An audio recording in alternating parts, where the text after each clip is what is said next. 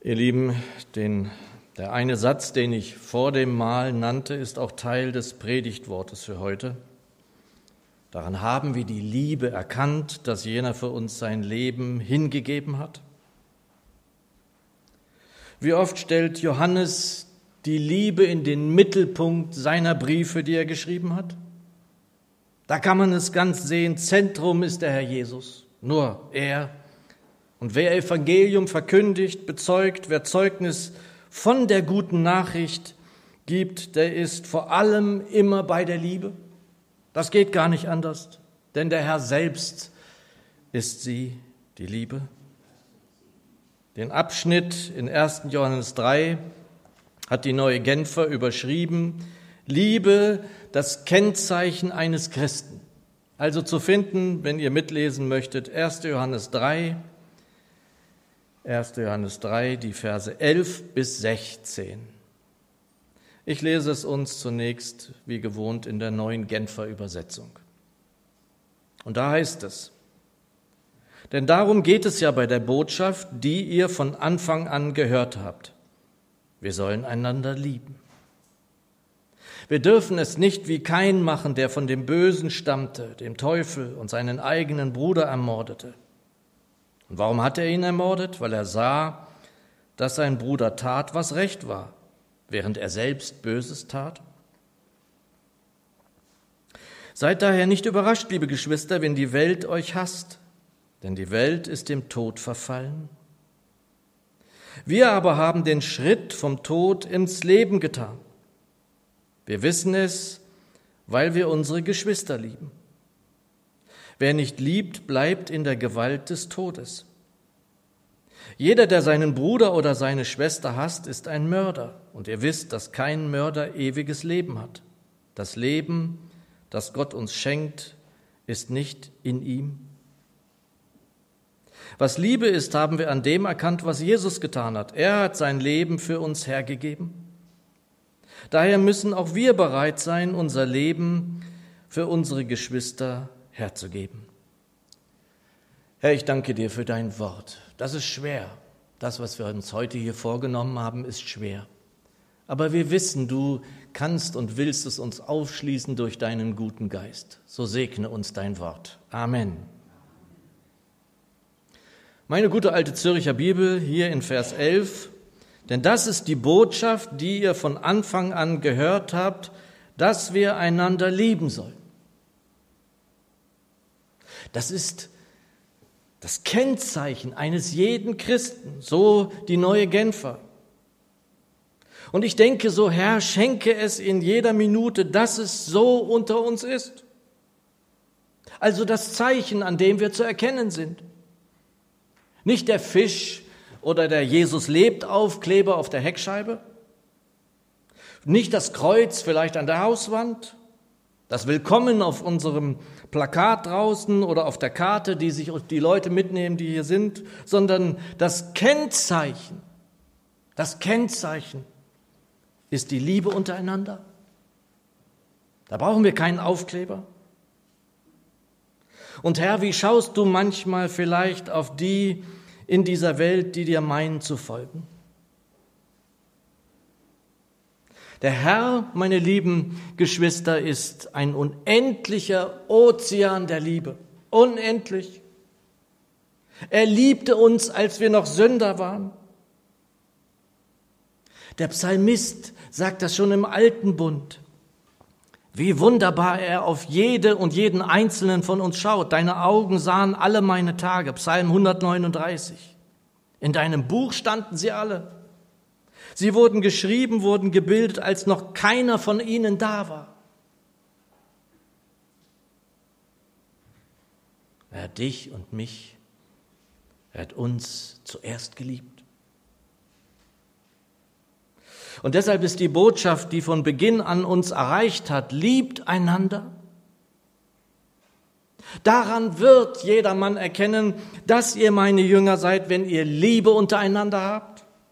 So spricht unser Herr und Meister direkt zu uns, nachdem er übrigens das neue Gebot ausgegeben hatte in Johannes 13. Und wer lange genug dabei ist, bei Baptistengemeinden unseres Bundes, der wird so bestimmte Dinge beim Betreten von Gemeinderäumen verschiedener Gemeinden sofort irgendwie wiedersehen, wiedererkennen. Büchertisch, Kanzeln vielleicht sogar noch, Taufbecken und was noch alles. Ich finde manchmal sogar Gerüche. Kennt ihr das? Dann natürlich das Kreuz vorne, die Altarbibel. Viele haben auch, habe ich gesehen, in Gemeinden unseres Bundes diesen Pult hier vorne. Also wenn man so herumkommt in Gemeinden, dann wird man das alles irgendwie auch wiedererkennen. Das mag uns so gehen, ich mag das auch. Aber Menschen, die uns in Gemeinde erkennen, so wie wir sie sofort erkennen an diesen Zeichen, sollen dies an der Liebe, die wir untereinander haben, daran werden wir erkannt. Das ist unser Kennzeichen. Und immer wieder muss uns das ins Gedächtnis gerufen sein. Der Herr sagt an der Stelle auch nicht, dass wir daran eigentlich irgendwie erkannt werden sollten. Nein, daran wird jedermann erkennen. Und Jünger Jesu werden ja hoffentlich auch oder vor allem draußen daran erkannt. Jedermann. Die Zürcher fährt an der Stelle in unseres Predigtwortes fort, also in 1. Johannes 3, Ende Vers 11 und Vers 12.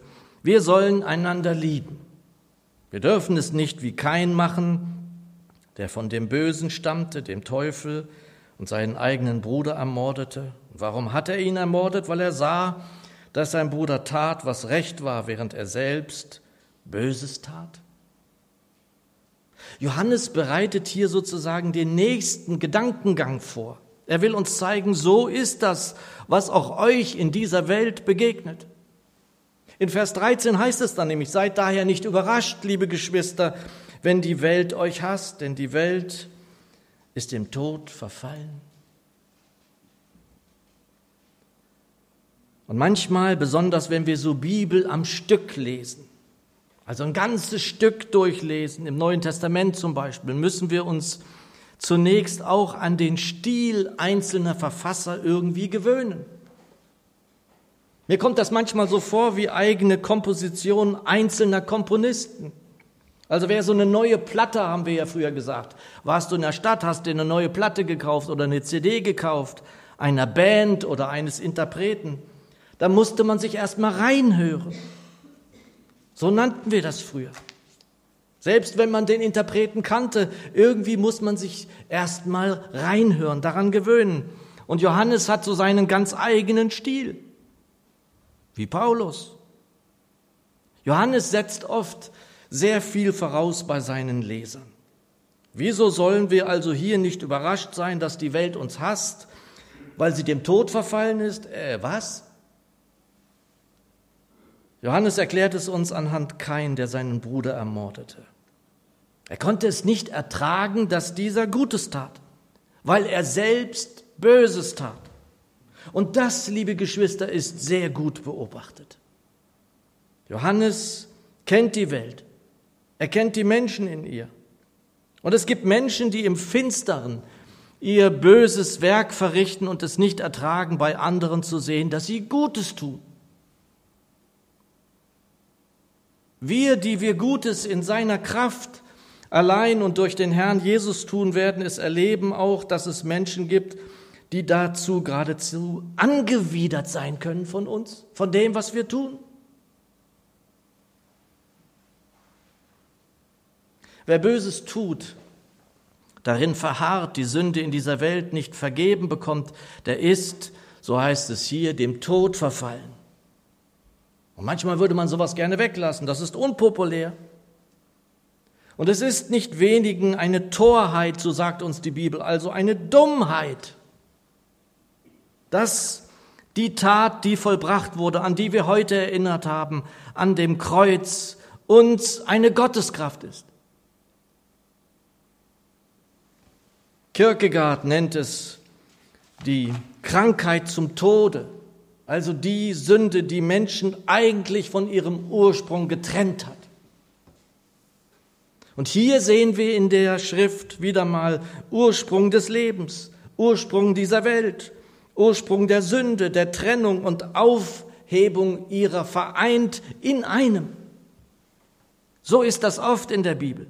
Sie bringt auf einen Punkt, was diese Welt im Innersten zusammenhält, wie Faust es sagt in Goethes Faust, ohne aber wirklich eine Antwort zu finden. Hier in der Bibel finden wir Antworten auf alle Fragen. Ja, ich sage alle Fragen, weil ich davon fest überzeugt bin.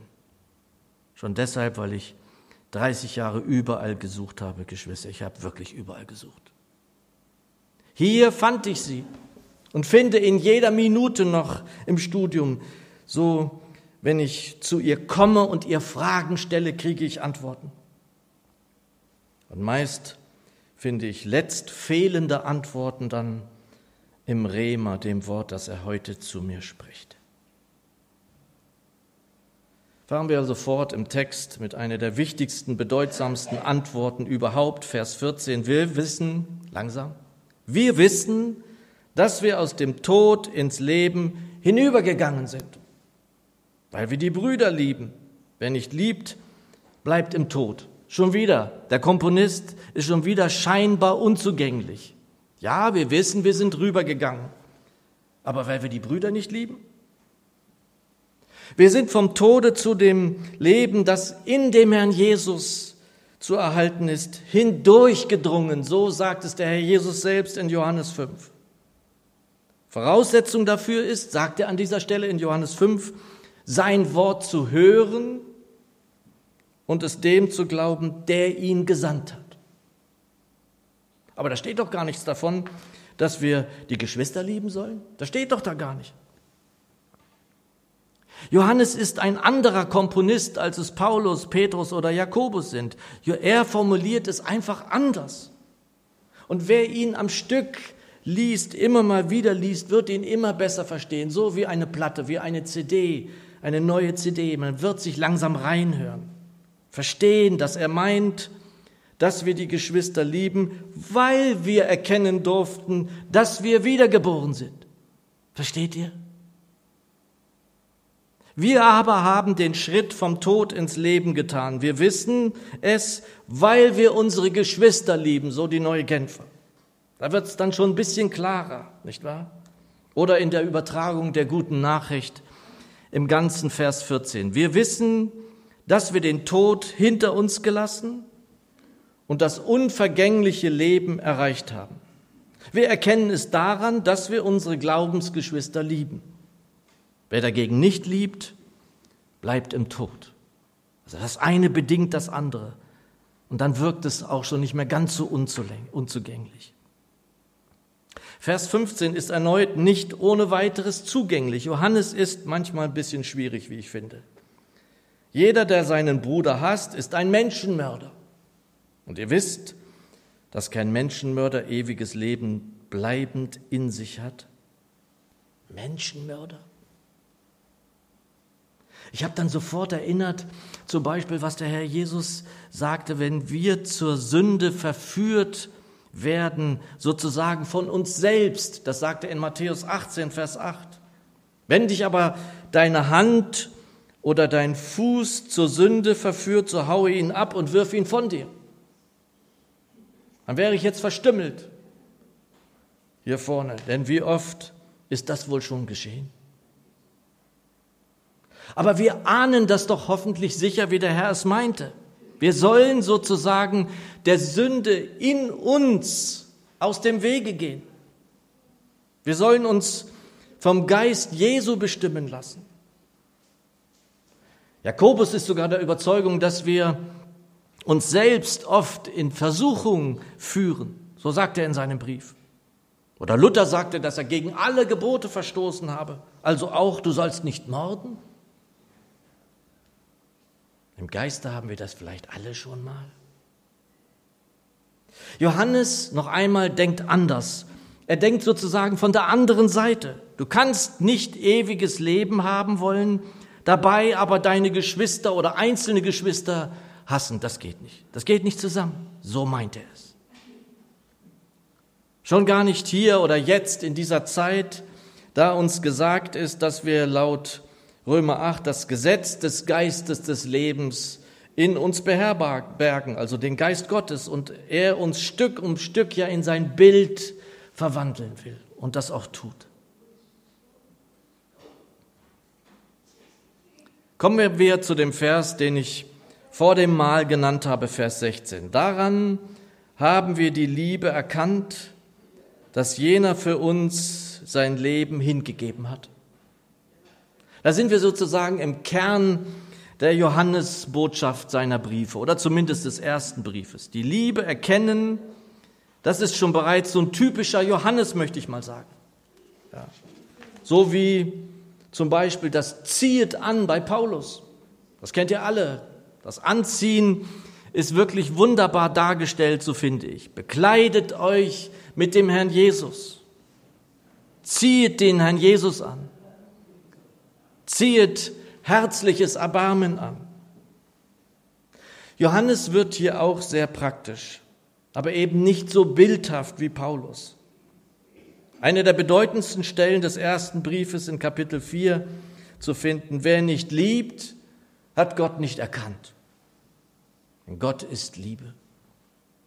Und dieser Vers ist ja wirklich sehr bekannt, kennt jeder von uns, denke ich, hier aber er wird meist aus dem Zusammenhang herausgenommen. Dabei ist der Vers, der davor ist, entscheidend wichtig, zumindest hier an dieser Stelle. Also im Zusammenhang, Verse 7 und 8. Geliebte, lasst uns einander lieben, denn die Liebe ist aus Gott. Und jeder, der liebt, ist aus Gott gezeugt und erkennt Gott. Wer nicht liebt, hat Gott nicht erkannt, denn Gott ist Liebe. Versteht ihr, wie es gemeint ist? Jeder Geschwister, der liebt, nach der Agape liebt, ist aus Gott gezeugt. Also selbstlos liebt, wie es uns nur allein durch seine Liebe in unser Herz ausgegossen ist durch den Geist, der uns gegeben ist. So erkennen wir ihn, den Gott, den anzubeten wir hier uns versammeln. Wer also nicht liebt, wer so nicht liebt, kann ihn nicht erkennen. Und damit ausgestattet dürfen wir uns den Vers unseres Wortes zur Predigt also sozusagen nochmal vornehmen. Daran haben wir die Liebe erkannt, dass jener für uns sein Leben hingegeben hat. Legen wir also wieder mal die Bibel mit der Bibel aus und dürfen sehen, dass dieses Erkennen in diesem Kontext erklärt, erfasst werden darf. Es gibt keine Nachfolge ohne Liebe. Ohne sie ist es alles nichts, um diese Verse mit Paulus Wort aus dem Hohelied stützen zu dürfen. Und am Ende, Geschwister, setzt Johannes nochmal einen drauf, der Komponist. Denn der Vers 16 endet damit, er hat sein Leben für uns hergegeben, daher müssen auch wir bereit sein, unser Leben für unsere Geschwister herzugeben. Es heißt hier nicht, dass wir unser Leben zu geben haben, da er es auch gegeben hat. Zumindest die neue Genfer ist hier so frei, es geradezu auszulegen. Ich muss hier und jetzt nicht mein Leben für euch einsetzen. Das erwartet niemand. Aber es könnte vielleicht eines Tages mal so kommen, dass wir dorthin hineingeraten. Der Herr möge es verhüten. Niemand soll sich an dieser Stelle damit jetzt quälen. Denn der Geist würde uns ja auch da Weisung geben, sollte es einmal dazu kommen. Aber eines weiß ich ganz gewiss, der Herr liebt uns so sehr, dass er sein Leben gab für dich und für mich. Bedeutsam ist dem Herrn, was uns zu Beginn dieses Predigtextes gesagt ist. Damit möchte ich schließen. Denn das ist die Botschaft, die ihr von Anfang an gehört habt, dass wir einander lieben sollen. Amen. Lasst uns noch mal eine Zeit der Stille haben. Wenn noch jemand beten möchte, gerne, ich schließe dann ab.